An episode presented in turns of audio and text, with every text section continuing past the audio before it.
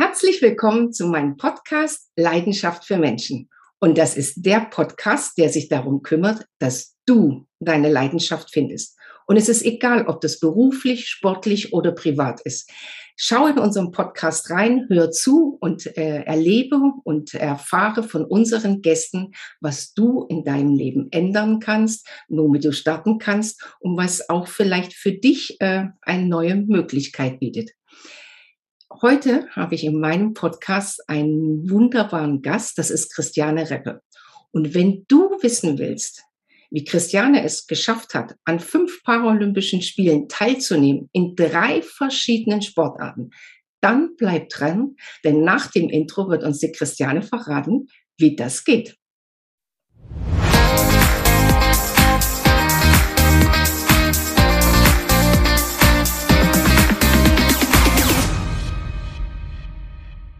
Herzlich willkommen, liebe Christiane. Ich freue mich, dass du heute zu Gast bei uns bist und vielleicht möchtest du unseren Zuhörern ganz kurz erzählen, wie du zu den Paralympischen Spielen gekommen bist, wie du überhaupt paralympisch geworden bist und ähm, was das Sport für dich in deinem Leben bedeutet.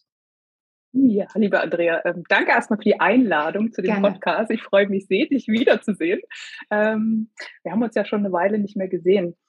Ja, zu meiner Person. Ähm, ich hatte mit, zu, zu, meinem Hintergrund, ich hatte mit fünf Jahren einen ähm, bösartigen Tumor im Bein und äh, daraufhin musste mein äh, Bein amputiert werden, mein rechtes. Und ähm, ja, ich war, glaube ich, immer sehr quirlig, sehr aktiv. Und äh, so hat mein Vater irgendwann entschieden, äh, die Christiane ist, glaube ich, im Sport richtig aufgehoben. Und äh, so kam ich irgendwann äh, zum Schwimmen und ähm, habe dann trainiert und wurde immer besser, immer besser und äh, ja, ging dann relativ schnell auch, dass ich dann äh, meine erste ja, was sage ich ja eigentlich, ging relativ schnell auch. Also ich habe mit äh, 10, 11 angefangen und mit 16 Jahren ähm, habe ich dann an meinen ersten Paralympischen Spielen teilgenommen. Deswegen, also ganz so schnell ging es nicht, aber in der Wahrnehmung bei mir vielleicht. genau. Äh, an meinen ersten Paralympischen Spielen in ähm, Athen teilgenommen damals, 2004. Im Schwimmen? Äh, Im Schwimmen und äh, konnte da auch direkt äh, zwei Bronzemedaillen gewinnen. Wahnsinn. Und dann war ich irgendwie äh, ich sage jetzt mal, im Game. Mhm. In the game. Und äh, kam da auch, äh, wollte natürlich auch nicht mehr raus. Und ähm, ja, habe dann ähm, jedes Jahr Weltmeisterschaften, Europameisterschaften mitgemacht und äh, so äh, eben auch dann am Ende drei äh, Paralympische Spiele im Schwimmen, ähm, bis ich mich dazu entschieden habe, die Sportart zu wechseln, äh, weil ich äh, ja damals so ein bisschen ein paar Herausforderungen hatte, glaube ich, mit meinem damaligen Coach. Und ähm, ja, genau, bin dann beim Handbiken, beim Paracycling äh, gelandet und äh, war dann auch relativ schnell erfolgreich. Ähm, ich glaube, Schwimmer haben eine sehr gute äh, Ausbildung, eine Grundausbildung, ein gutes Trainingsniveau. Hm. Und äh, konnte dann, äh, ja, habe dann richtig Fahrt aufgenommen konnte, wurde dann mehrmalige äh, Weltmeisterin und habe dann 2016 bei meinen vierten Paralympics auch Gold geholt. Genau. Wahnsinn. Aber du hattest auch überlegt, und deswegen habe ich vorher gesagt, fünf paralympische Teilnahme, Teilnehmer, Teilnehmer ja. und drei Sportarten, weil du hattest überlegt, äh, 2020 nochmal in Tokio zu starten. In welcher Disziplin? Genau, ich habe äh, also sozusagen das Paracycling, das Handbiken bis 2018 gemacht. Mhm. Ich habe da wirklich äh, alles gewonnen, was man gewinnen konnte und war dann, äh, glaube ich, einfach der Meinung, dass ich jetzt eine neue Herausforderung brauche und äh, bin dann zum Triathlon gewechselt. Das war eigentlich eine ganz logische Konsequenz, weil ich äh, war eine der besten SchwimmerInnen ähm, und Schwimmerinnen und äh, auch Handbikerinnen und äh, oder im Radsport dann eben auch gut und ähm, und musste dann sozusagen nur noch eine Disziplin lernen. Und ähm, zum Triathlon wollte ich sowieso, weil ich mhm. gerne mal eine Langdistanz machen wollte und mich äh, mal für Hawaii für die Langdistanz äh, qualifizieren wollte. Und äh, dann äh, ging das eben etwas äh, schneller als gedacht. und so habe ich mich dann auf die mhm. Paralympics äh, vorbereiten wollen 2020 in Tokio.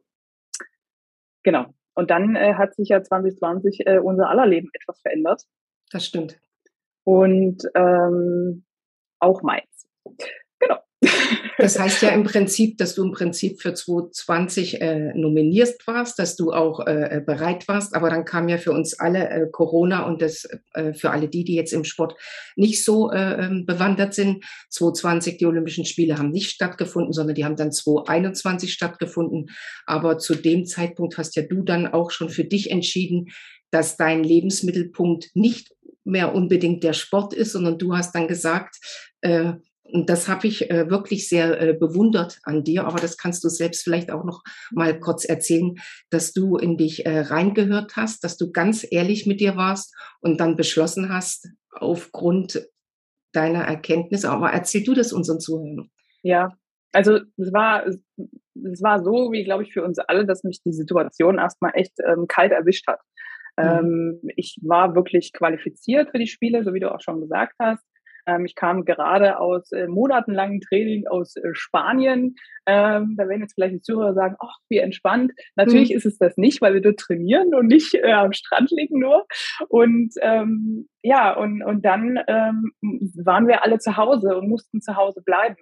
Und ähm, das hat mich echt, ähm, mm, das war nicht einfach für mich, weil ich irgendwie erstmal so ein bisschen mich wieder ähm, in, also ich musste erstmal gucken, wo ist meine Rolle jetzt in dieser, also klingt irgendwie blöd, aber in dieser Welt. Also mhm. ich war vorher Sportler und habe da mein Ding gemacht, bin durch die Welt gereist und äh, auf einmal hm, habe ich für mein Leben, für mich, für meine Position als Sportler hm, keine Priorität gesehen in dieser Welt. So, weil mhm. da waren einfach ganz andere Sachen natürlich wichtig. Und ähm, naja, nach ein paar Wochen habe ich mich mal hingesetzt, weil ich gemerkt habe, ähm, dass ich mich nicht so richtig wohlfühle in dieser Situation natürlich und auch zu Hause nicht, weil ich vorher nicht wirklich zu Hause war, sondern ich war immer unterwegs, war nur mhm. zum Wäschewaschen zu Hause und ähm, ja und habe dann äh, einfach auch mal angefangen, so ein paar Sachen aufzuarbeiten. Ich habe immer äh, immer ganz fleißig äh, meine berufliche Zukunft vor mir hergeschoben weil ich davor Angst hatte, mhm. tatsächlich, äh, weil ich ich habe zwar studiert und ähm, habe da war dran gefeilt, aber ähm, ich hatte, ich habe nie so ein so Angst oder Respekt, Christiane? Nee, ich hatte wirklich Angst. Mhm. Also es war, ähm, ich hatte nie eine Idee, was ich mal, also äh, wo ich mal enden möchte, mhm. ähm, sondern ich wusste, ich habe immer gerne den Sport gemacht und ähm, habe mir, habe die anderen Sachen eigentlich vor mir hergeschoben. Und äh, ich wusste natürlich, dass der Sport nicht ewig geht, aber ähm, ich habe, ich, ich bin so ein Mensch, ich bin so ein Allrounder, ich kann viele Sachen gut. Und vielleicht war das mhm. auch so ein bisschen das Problem, dass ich viele Sachen gut kann äh, und kein Spezialist in irgendwas vielleicht bin. Und ähm, ich habe immer Freunde, ich hatte eine Freundin und die habe ich immer bewundert, wie die gesagt hat im Abi schon, ich werde mal Bauingenieurin. Mhm. Und, da, und das ist die auch geworden. Und da mhm. denke ich mir immer so, oh, hätte ich auch gern. so. Und ähm, ja, und dann habe ich mich damit beschäftigt, auseinandergesetzt, habe mir auch äh, einen Coach zur Seite genommen tatsächlich mhm. und äh, mit der ich auch immer noch arbeite, jede Woche. Und ähm, ja, und dabei rausgekommen ist, dass ich den Sport tatsächlich an den Nagel gehängt habe, weil ich ähm, die Angst verloren habe vor der beruflichen Zukunft. Und weil ich gemerkt habe, dass der Sport irgendwie, der wurde immer kleiner äh, in meiner Welt da in diesem Jahr 2020. Und dann wurde tatsächlich so ein bisschen die, hm, ich würde jetzt nicht sagen Angst, aber ähm, ich sag mal, die Paralympics wurden ja verschoben und äh, die Wettkämpfe kamen immer näher irgendwann. Mhm. Und da habe ich natürlich gedacht, hm, qualifiziert bist du. Äh, viele Leute verlassen sich auch auf dich. Ähm, du hast Sponsoren, du weißt noch nicht, wie es weitergeht beruflich. Hm, was machst du jetzt? Und eigentlich hast du keine Lust mehr, Wettkämpfe zu machen, weil du irgendwie eigentlich durch bist. Du hast gar nicht mehr ähm, gebrannt für den Sport. Nein. Und ich weiß, ich bin so ein Mensch, wenn ich für irgendwas gar nicht mehr brenne, dann bin ich auch nicht mehr gut. Mhm. Und ähm, das ist natürlich schwierig, dann zu Paralympics zu, zu fahren, zu fliegen, äh, an den Start zu gehen und dann mit so einem, ich sag mal, nach der Karriere, mit so einem äh, ja. mittelmäßigen, schlechten Ergebnis abzuschneiden. nee, aber, ja, aber, es ist, aber es ist ja die Wahrheit. Also ich ja. meine, wenn, wenn du dahin fährst und auch mit deiner Vorgeschichte, du willst ja eine Medaille gewinnen. Du willst nicht Teilnehmerin sein, sondern du willst eine Medaille gewinnen. Und ich meine, da gehört ne, mein größten Respekt und da gehört auch viel Mut dazu, sich das ehrlich einzugestehen, dann auch den Mut zu haben, äh, das zu sagen und auch äh, äh, ähm, bei der Sportleitung und überall bei den Sponsoren zu sagen, hör zu, ähm, es ist ja, nicht mehr meine war, Nummer ja, eins. Das war nicht so einfach. Das glaube ich. Äh, mhm. Manche haben es äh, hingenommen und bei einigen äh, gab es doch ein bisschen, ähm, naja, Stress nicht, aber war natürlich jetzt nicht so schön. So, die haben natürlich auch was investiert in mich und mhm. ähm, ich habe mir aber auch eben Gedanken gemacht in dem Zuge, ähm, wie ich meine sportliche Karriere mal beenden möchte. Und äh, ich bin immer wieder an dem Punkt angelangt, wo ich gesagt habe, also nicht so, dass ich da hinfliege und dann mit einem schlechten Ergebnis abschließe. Mhm. Weil dafür war einfach die Zeit auch viel zu schön mhm. und wertvoll. Ja, und dann habe ich meine Karriere äh, offiziell im Mai beendet und ähm, habe dann das Glück gehabt, das große Glück, dass ich äh, über einen ähm, ja bereits langjährigen Sponsor von mir, der eine große Firma in äh, oder also ich würde sagen große Firma, äh, mhm. manche würden sagen äh, mittelständiges Unternehmen. Aber für uns ist es groß. genau, für mich ist es groß, mit zwei, rund 62 Leuten, Mitarbeitern, mhm. ähm, dass der mir eine Chance gegeben hat und dass ich da seit dem 1.7. Ähm, ja, angestellt bin und auch äh, sehr äh, glücklich. Das ist eigentlich verrückt. Du hast im Januar noch gar nicht gewusst, äh, dass du im Prinzip äh, im Sommer anfängst äh, zu arbeiten, statt bei den das, Olympischen Spielen zu sein. Äh, das aber, weiß man ja nie. Nee, nee, nee, nee, heutzutage weiß man das sowieso nicht. Nee, aber ich, ich finde das äh, mutig. Aber so ist ja generell dein, dein, äh, dein Werdegang. Die Sachen, die du gemacht hast, hast du ja entweder ganz oder gar nicht gemacht. Und du bist ja auch jemand, die ganz offen und ehrlich auch ihre Meinung sagt. Du hast ja zum Beispiel auch mal ganz äh, laut und deutlich gesagt, äh, warum soll ich das nicht können? Mir fehlt ja nur ein Bein wo viele erstmal äh, äh, zucken. Für dich ist das ganz normal, aber jetzt äh, viele haben ja ein Problem äh, mit Leuten, äh, die mit denen zu sprechen oder mit denen zu arbeiten oder mit denen äh, zu kommunizieren, weil die ein Handicap haben. Ob das sichtbar ist oder nicht, ist ja was anderes. Aber du gehst da ja auch sehr offen damit um und du willst ja auch gar nicht äh, irgendwie äh, Sonderbonus oder irgendwas haben, sondern du bist ja auch im Job voll äh, äh, integriert. Du machst deine Sachen genauso wie jeder andere. Und ähm, dafür mein, meinen größten Respekt. Aber es gibt noch eine andere Sache, äh, Christiane, die ich sehr an dir bewundere. Ähm, wenn mal Not im Mann ist oder Not ist, äh, dann bist du ja auch jemand, wo das Krankenhaus anruft und sagt, du, äh, Christiane, kannst du kommen? Wir haben einen Patienten, äh, der hat einen Unfall und dann äh, erzähl du. ja. ähm, ja, ich weiß, ich überlege gerade, in welchem Jahr das war. Ich glaube, es war auch 2020. Ja. Ähm, das ist schon wieder eine Weile her und ähm, ich bin ja eine Zeit lang für ähm, Niedersachsen, für den Verein Niedersachsen gestartet und habe da natürlich auch ein paar Kontakte dann ähm, zum Olympiastützpunkt und Leuten, die dann auch im Krankenhaus vielleicht arbeiten. Und genau, da hatte ich den, den Anruf bekommen, ähm, dass äh, ein 16-jähriger Junge einen Unfall hatte, einen Moped-Unfall und es dem äh, sehr schlecht geht und der im Krankenhaus liegt und dem auch, äh, äh, ich glaube, der hat, das ist auch egal, äh, auch ein Bein amputiert werden musste.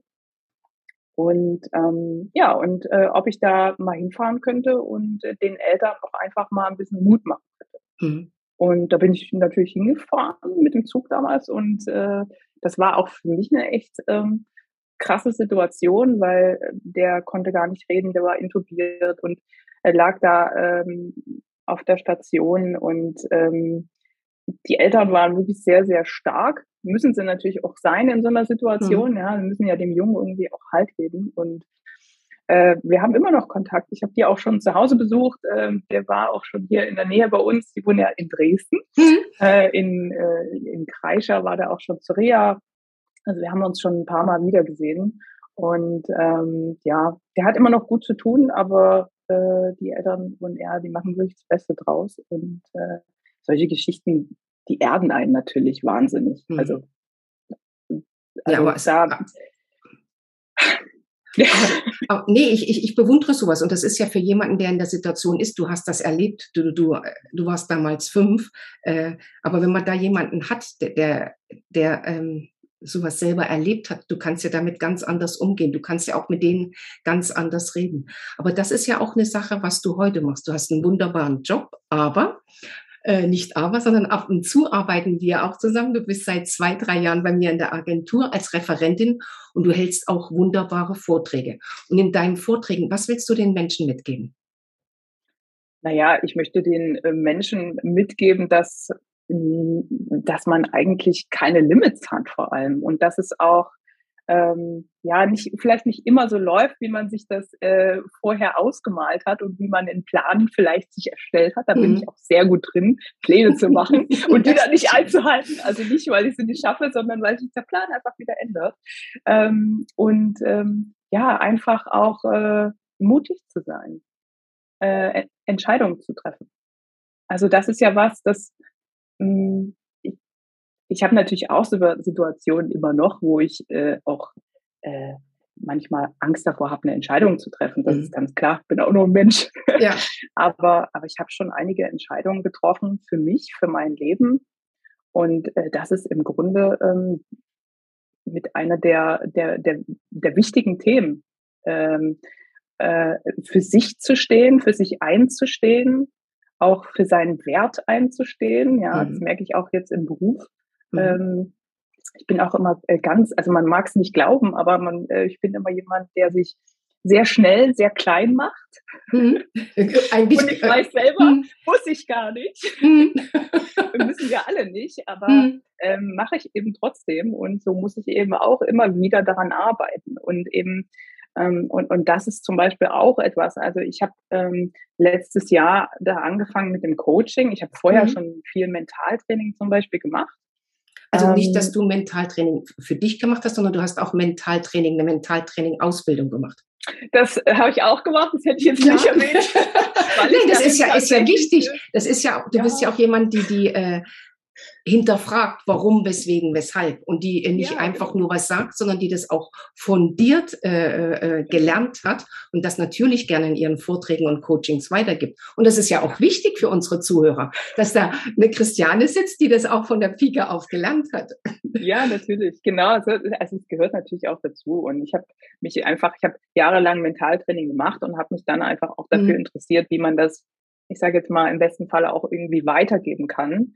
Ähm, und ähm, ja, und das, das hat mich, glaube ich, dass das ähm, hat mir viele Fertigkeiten sozusagen ähm, verschafft, ähm, wie ich aus, äh, wie ich, sag ich mal, Herausforderungen besser meistern kann. Und ähm, das, ähm, darüber spreche ich immer gerne auch in meinen Vorträgen. Und das habe ich schon live äh, erlebt, liebe Zuhörer. Also, wenn ihr die Christiane gerne mal live erleben wollt, ob im Coaching oder äh, für einen Vortrag in, bei euch in der Firma oder im Unternehmen, ruft an, meldet euch bei mir unter info.andreakummer.com und dann äh, reden wir zusammen, ob es für die Christiane möglich ist, zu euch ins Unternehmen zu kommen. Christiane, eine Frage habe ich noch. Und zwar haben, waren wir mal zum Vortrag und dann hast du gesagt, ach, die Welterklärer. Was sind Welterklärer für dich? Die Welt erkläre. Naja, die sie es immer besser wissen. das ist kurz und bündig. die, die es immer besser wissen. Und äh, einem immer äh, sozusagen auch ähm, ähm, ja gute Ratschläge für das eigene, also für jetzt mhm. beispielsweise mein Leben geben. Mhm. Und ich glaube, man muss einfach, ich glaube, es gibt auch so ein, ich habe auch, glaube ich, irgendwann mal gesagt, man muss der Kapitän seines eigenen Lebens sein. Ja. Und das ist, glaube ich, das, ähm, ist ein wunderschöner, das ist ein wunderschöner Satz. Und wenn man den sich mal auf der Zunge zergehen lässt, du bist der Kapitän deines eigenen Lebens. Ja. Äh, schöner kann man es eigentlich nicht sagen. Weil das, was manche immer machen, ja, du bist dran schuld und wegen dir hat das nicht geklappt. Am Ende des Tages müssen wir alle mit uns selber das erstmal ausmachen, wenn irgendwas nicht geklappt hat oder irgendwas nicht so ist, wie wir es möchten. Und wenn man es ändern möchte, dann muss man den Mut haben, so wie du, ehrlich zu sagen, okay, ich bin zwar nominiert, aber wenn ich zur Olympiade fahre, dann will ich eine Medaille holen oder ich mache jetzt hier Stopp und gehe den Schritt, wo ich im Moment noch gar nicht weiß, was auf mich zukommt. Christiane, tausend Dank für deine Zeit und ich bin mir sicher, wir hören uns nochmal in meinem Podcast. Und für alle Zuhörer da draußen, meldet euch, wenn ihr mehr erfahren wollt über Christiane. Unten in den Show Notes steht drin, wo ihr die Christiane erreicht, ihre Internetseite oder bei mir, die Videos. Alles, was ihr wissen wollt, könnt ihr bei uns aus, äh, nachlesen. Ich freue mich, wenn ihr beim nächsten Podcast wieder dabei seid, wenn ihr das äh, weitere äh, Entwicklung von der Christiane verfolgt und vielleicht ist er ja demnächst bei euch im Unternehmen und hält einen Vortrag. Herzlichen Dank und bis zum nächsten Mal. Tschüss. Ciao.